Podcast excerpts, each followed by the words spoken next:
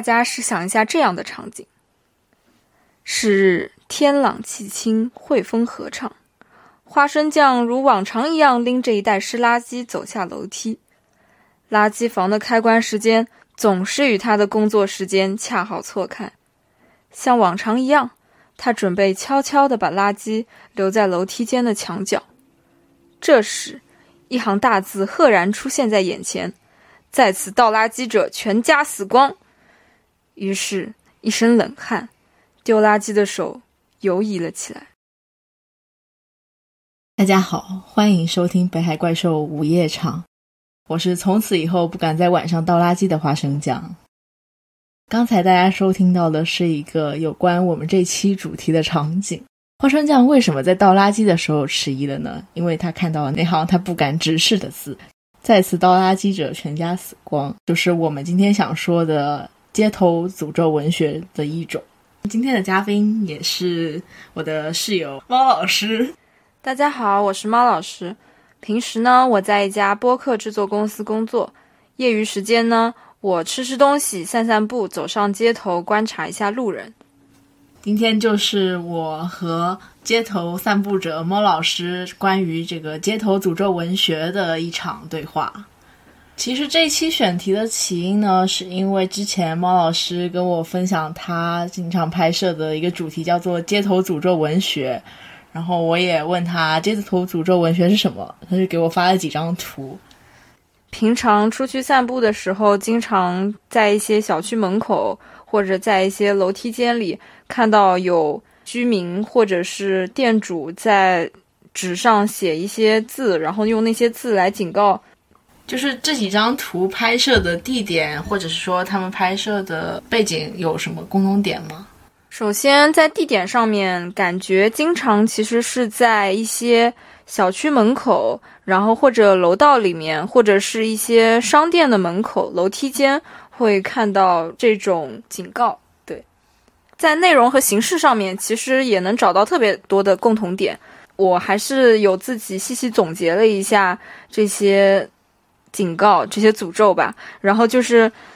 嗯，真的跟做阅读理解一样。比如说，首先我会发现，其实很大一部分的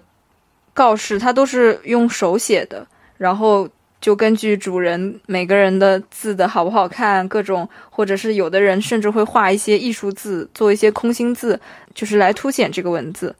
然后第二点就是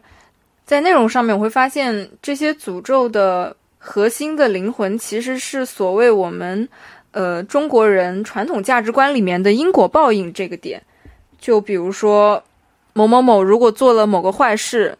就是诅咒上会写着你可能。会遭天谴，你可能会死某个家人，你可能会怎么怎么样遭遇什么事情？对，就是大家是会相信有因果报应这种东西存在，然后会用这个做坏事可能会产生的报应，然后来去劝退这个做坏事的人。表现的形式上面，其实很多的街头诅咒让我联想到了以前。呃，过去特殊年代会有的大字报的这个形式，就我在网上有专门的查过关于大字报的定义。大字报的功能性里面，它有说到大字报是一个主要用于揭露和批判的工具。我对比了一下，确实和我们现在街头看到的那些功能是差不多的。然后在这些街头诅咒的话，在艺术形式上面也能感受到写作者的用心。有的标语可能会使用押韵，比如说之前在豆瓣的一个小组里面有看到过，有人拍了一张照片是在江边，然后江边有一个标语写着“非法越江，魂断他乡 ”，还挺有诗意。除了押韵之外，还会对仗，比如说之前我有说到。很多诅咒其实诅咒的都是那些养狗，然后呢没有管好狗，导致狗在楼道里面随地拉撒的人。之前看到过一条对仗，是说那个狗主人因为没管好狗嘛，所以就把楼道弄得非常臭。然后他是这么描写的，是一个对仗句，说这个狗的粪便臭臭死人，然后说狗主人脸脸不要，而且是正好两句话是放在一上一下，就特别的工整对仗。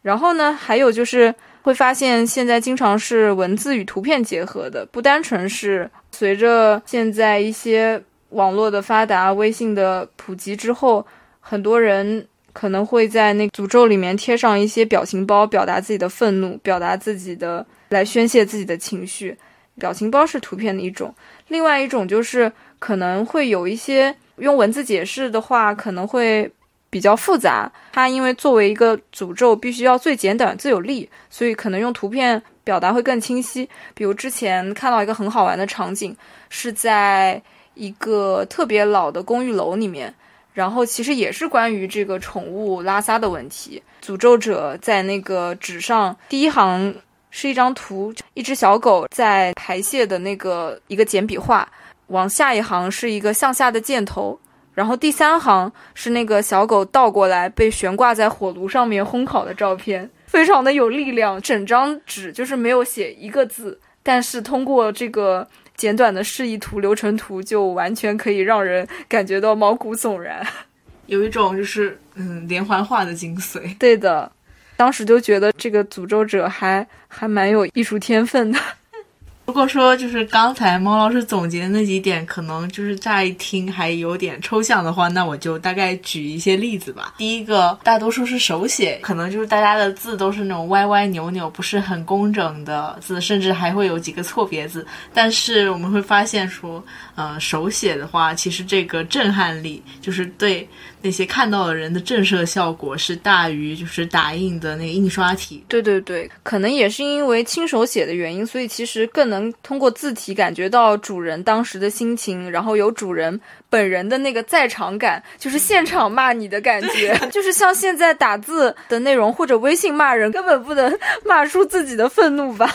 可能主人本人其实是想要 想要当场有一种语音的效果，就有的时候看到很多写的非常夸张的那种那种诅咒，然后我都能想见到那个场景，就是主人坐在家里面想到那件事情，就越想越气，就可能随手在家里笔记本上撕下一张纸，就用笔开始写，就即兴发挥。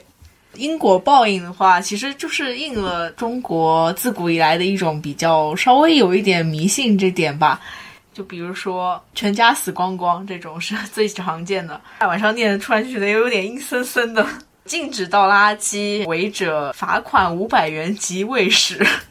感觉这句话里面这个罚款五百元的震慑力是要小于后面那个卫士的，而且就是这种句子的话，除了一些比较正常的、比较中性的语言以外，还是会使用一些就是更偏激的，像什么死儿育女、猪狗不如、畜生、短寿一年。对，就是会发现，比如说减寿啊，或者是家人遭遇不测呀，或者是这种东西，其实感觉应该是。我们比较注重家庭观念，就是我们这些国人其实非常在乎的这些点，就是正好戳到了这个感觉是我们的这个痛处。粪堆草堆不迁走，后代子孙不如狗。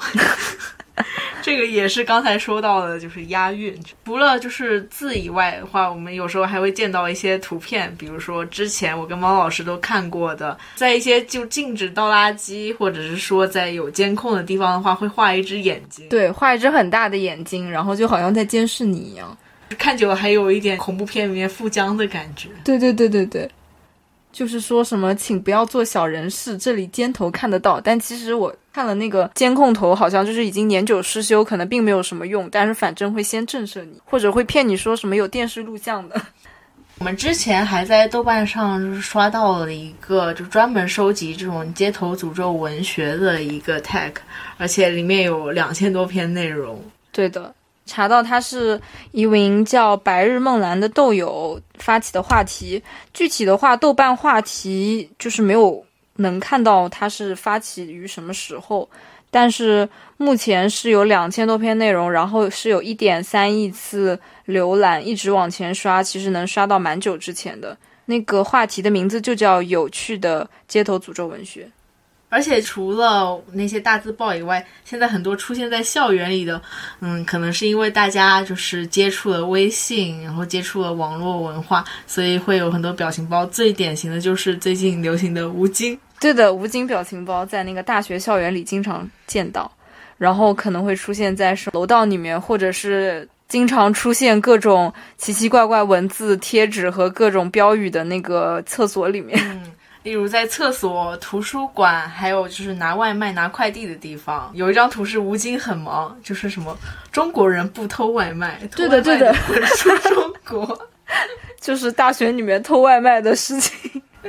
让中国人饿肚子，隐秘窜稀一辈子。然后我发现，有的时候可能就是学生真的是创造力特别厉害，就是校园里的一些诅咒，甚至已经超越了文学的这种层面，已经超越了白纸黑字，超越了图画。就比如说在那个洗手间里面，就是可能会有人经常不冲厕所，然后就是大家都很讨厌这种人嘛。有看到过有一个网友发的一张图，是他们学校里面那个。女厕所的那个门上面贴了好几个，就是那种外卖会送的一次性的那个餐具，然后下面写的是大意就是不冲厕所者可以使用这些餐具，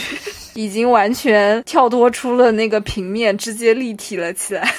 就是不知道从什么时候开始，我们会接触到街头诅咒文学这个定义。其实我从蛮久之前就开始关注到这个现象了，但是自己从来就是没有说给它取一个名字或者下一个定义。直到我在豆瓣想那个话，直到我在豆瓣话题刷到了这个内容，我心想：诶，大家拍的这些内容征集投稿的内容，不就是我一直也在观察的内容吗？原来叫街头组织文学，感觉还挺合适的。然后我又查了查，在网上搜索的这个关键词，有详细写这个描写街头文学的最典型的一篇文章，是跳海大院这个公众号在二零二零年八月二十一号发的一篇文章，叫做《街头诅咒文学是中国特色的涂鸦艺术》，就是有好多公众号，包括当时的一些。还比较大的文化媒体都转载了这篇文章，应该算是比较有代表性的。但除此之外，就没有看到过太多其他的了。我觉得可能是这个词就是在民间，就大家都知道是什么东西，但没有一个术语去定义它，或者说去研究它。对，我觉得开始归类这个东西，可能也就是从去年开始，大家开始比较有话题性的，就是把这些东西。总结在一起，或者可能作为一个图集，然后去在网上，不论是抱着好玩的态度去分享这些东西，还是怎样。关于这些标语的话，其实追根溯源，一直以来在人的历史上，或者说就看就单看我们国家的历史吧，其实关于这些标语啊、这些警示啊、大字报这些东西，其实历史还蛮悠久的。就最早的话。标语这种东西的话，在农民起义的时候，比如说元末明初啊，一些一些农民运动中，就是农民经常会把一些煽动性的话、号召性的话，就是写在布片上啊，写在木牌子上面啊。那时候这个东西是作为一种宣传品存在的。那个时候的术语，这个东西应该叫做旗报，旗大概就是红旗的旗，报是报纸的报。然后之后就是我们刚刚有提到的大字报的年代，大概是上世纪五十年代到七十年代末八十年代初这个样子。那个时候的许多标语，其实现在我们在一些农村墙上，其实还能找到一些留存，比如说有关当时经济发展、鼓励大家力争上游的那些标语，或者是计划生育的时候让大家少生优生。晚婚晚育的那些标语，对，就是其实都还是研究一下，会注意到它作为标语这种文学形式存在它的一些特点，就跟我们刚刚总结到的那些诅咒的特点其实很像。比如说字数会很少，然后会简洁明了，一下子戳到人们的痛处，会考虑到文字上的押韵。因为这样会朗朗上口，不管你是抱着宣传的更好的目的，还是说就是让大家记得更清楚。回溯过去的历史，其实标语这种东西一直都是特别有力量性的存在。这让我想到了英国有一个涂鸦艺术家丹克斯，他曾经在他的著作里面讲过一句话，他说：“强是最大的武器。”是对破坏的向往，同时也是对创造的向往。人们利用墙、利用这些纸张、利用文字去发泄自己的情绪，去维护自己的权益，同时又利用这面东西去发挥自己的创造力，发挥自己的想象力，让这些东西帮助自己更好的阐释自己的观点，发表自己的声音和情绪。我还想到一个，就中国的艺术家，就是李祥伟，他现在可能微博已经被炸号了。在他的作品还能在国内微博流通的时候，他其实也是经常通过字的一种形式，嗯，就是来作为一种他的艺术表达方式。比如说，他在就去年二月疫情期间的话，其实用那个三块广告牌做了一个改编，就是他在那个广告牌上写了“不能不明白”，就看一眼就能知道说这个其实是为了纪念李文亮。他之前在国内有一个展览叫做《爱你有罪》，就是它的海报的话，其实是用了一个街头这种大标语，写的是“我爱国无罪，爱你有罪”。大家看着会有一种魔幻现实的感觉吧。那说回到我们的这个诅咒文学，其实我之前经常在看到的时候，我就会思考，到底是谁写的这些内容？因为常常我们只能看到最终呈现出来的成品，是看不到作者的。作者可能就隐藏在那个房子的背后，或者住在附近的某个地方。写这些的会是哪些人呢？我想可能是房子的居民。可能是店面的店主，可能是生活的人。总之，我觉得应该就是贴着标语的地方或者它的附近那些空间的使用者。那么，为什么他们要写这个呢？细想下来，体现出的其实只是他们为了维护自己更好的生活的权利。通过这种手段做出的一种表达和争取而已。毕竟在文明社会嘛，大家要是有什么不满意的地方，或者是权益被侵犯了，可能就是那种，比如说家门口有人把垃圾放到自己这儿了呀，或者是邻居很吵呀，或者是油烟比较大呀，这种问题可能上不至于报警，但是下呢，在一日日的生活里也忍不了。街头诅咒文学的话，其实一般就是出现在这种约束相对于缺位的，但是呢，自己也不能打人，也不能怎样，也不能做一些违法犯罪的事情，那只能利用文字，在这个自己的最大权限的自由内，发挥自己的这种创造力，去表达自己的意见，去阐释自己的想法，然后尽可能的在这张纸上宣泄完自己的情绪。其实也并不能改变很多，但就是宣泄完之后，应该心里会默默的希望对方也有被自己震慑到吧。嗯，它其实只是作为一个震慑的手段。我进一步按照这个逻辑又往下想，然后我就想，嗯，他们是在维护自己生活的权利。可是从什么时候开始，大家要通过这种方式这么迫切，要用这么具有震慑性的语言？然后呢，就像我刚刚说到的，人们可能只是为了维护自己更好生活的权利。那我就会想，为什么在一座城市里面，人们开始要这样子去维护自己的生活权利呢？城市可能对很多人来说，代表的是一种比较系统性的、比较有规划性的一种空间的一种载体。但是为什么会出现这种情况呢？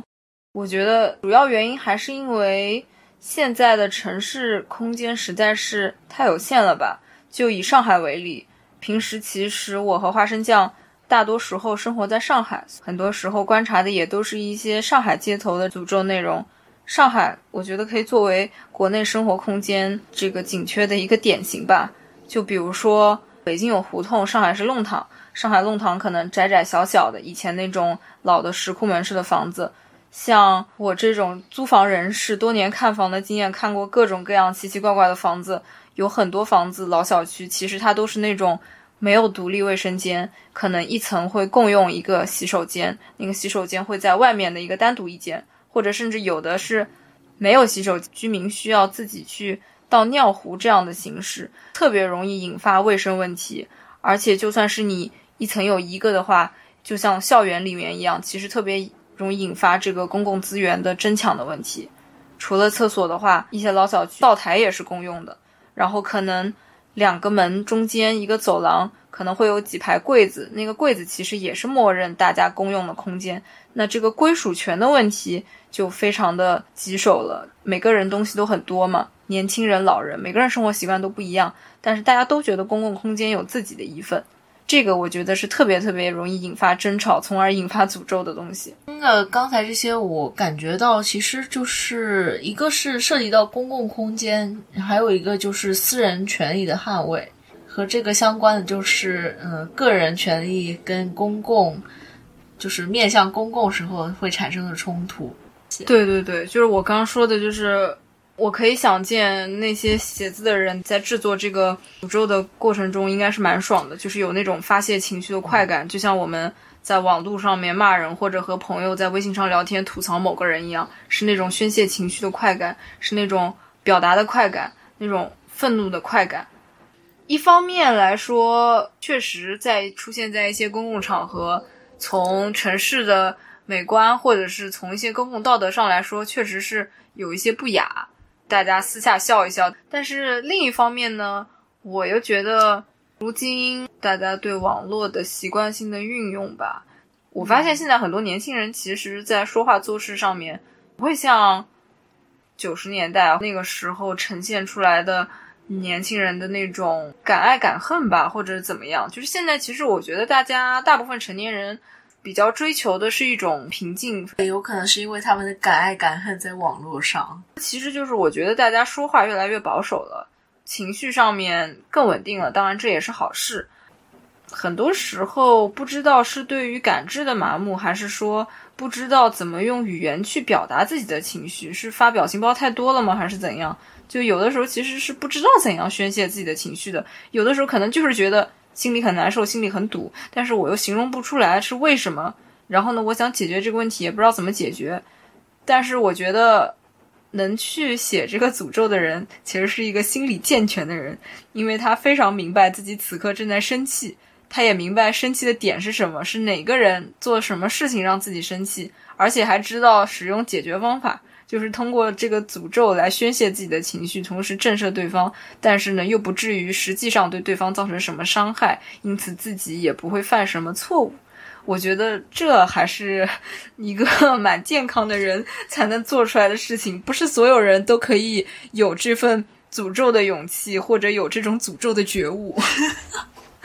这个想法感觉非常的。清奇，刚才其实没有想到这个就是情绪发泄方面的。我是觉得说这种诅咒文学的话，它其实是想要发泄这个情绪，但是又没有具体的对象，所以他就使用了诅咒这种相对于虚空的、比较玄学的方式，也不会具体伤害到某一个人，但同时又表达了自己的对，就可能毕竟也不知道，比如说自在老是那个在自己家门口扔垃圾的人，狗老是在自己家门口拉撒的人到底是谁，这根本不知道。嗯，你也不知道写。出来的效果怎么样？比如说倒垃圾的人减少了百分之八十，比如说像花生酱，像像我这种昼伏夜出的人，就从此不再出没。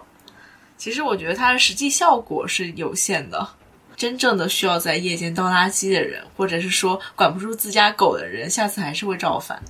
对啊，而且有很多东西，其实我觉得确实是制度上有一些值得思考的地方。比如说我们开头说的那个情景，我不知道是不是会有很多上班的年轻人和我们有同感。现在上海实行垃圾分类嘛，所以垃圾车可能定点收垃圾，所以家楼下的垃圾房真的是会在某个点开着，然后某个点是关闭的，就完全垃圾是倒不进去的。外面可能也没有放的垃圾桶让你去扔垃圾，就是为了阻止你乱扔垃圾嘛。那个开的时间可能是。早上十点钟或者怎样，然后呢，关的时间可能是晚上六七点钟这样子。但是，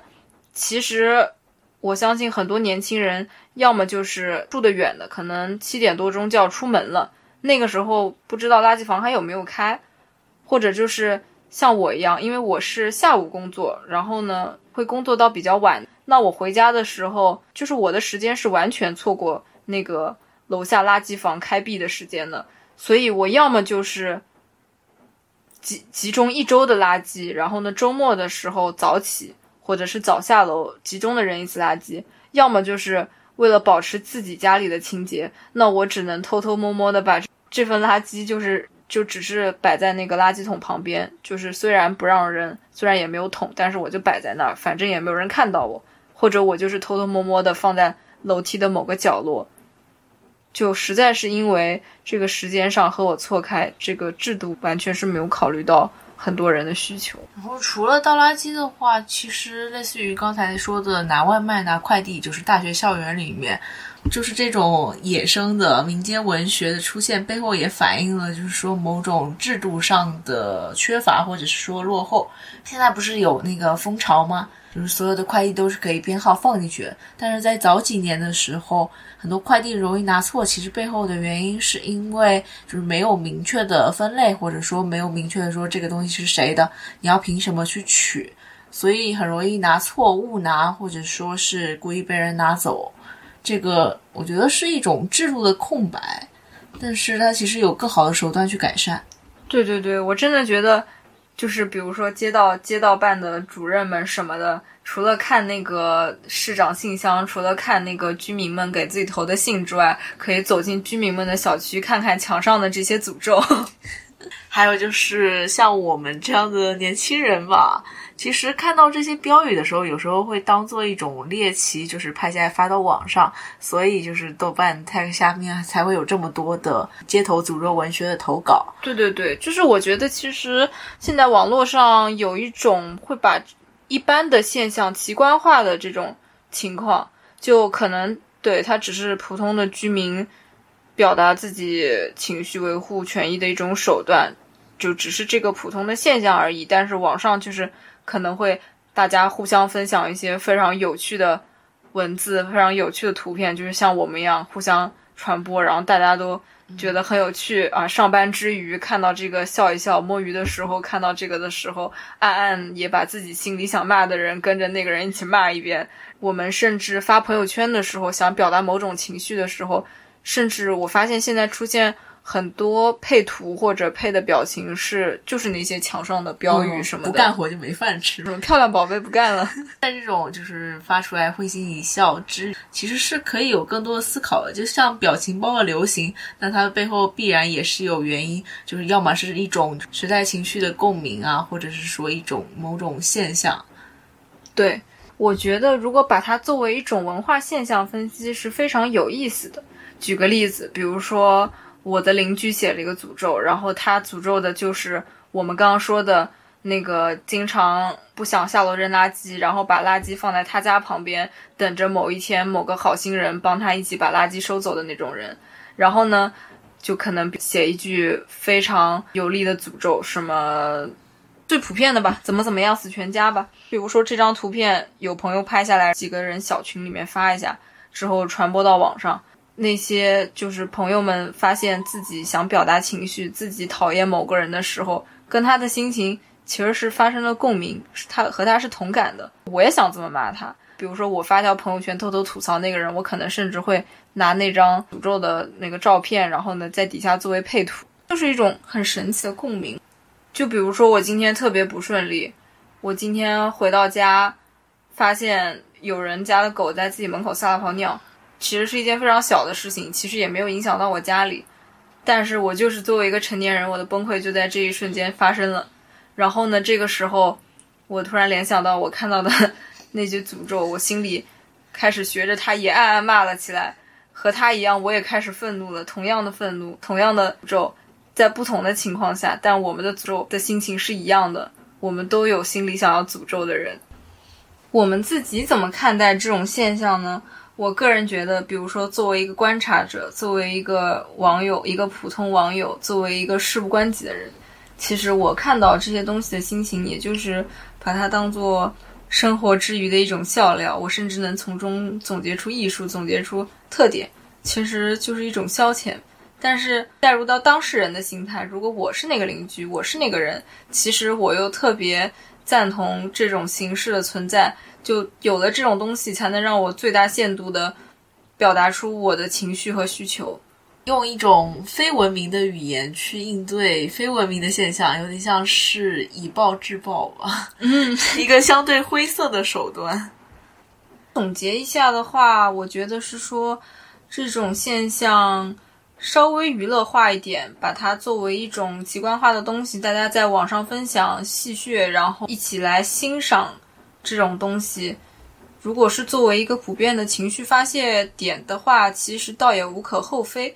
但是也不要太过的娱乐化。毕竟像我们刚刚说的。如果我们真的是那个小区的居民，我们也遭遇到了同样的问题。可能我们是真的写这个东西，是希望真的被解决，而不是说我们写这个东西被大家发到网上，成为一个网红，或者就此成为一个诅咒艺术家这个样子。就是真的是要辩证的看待这个问题。希望写下这些诅咒文学的人，他们实际上的问题真正的被解决，而不是说只是发泄完情绪就完了。对，毕竟诅咒是真的，诅咒的那个问题和人也是真实存在的。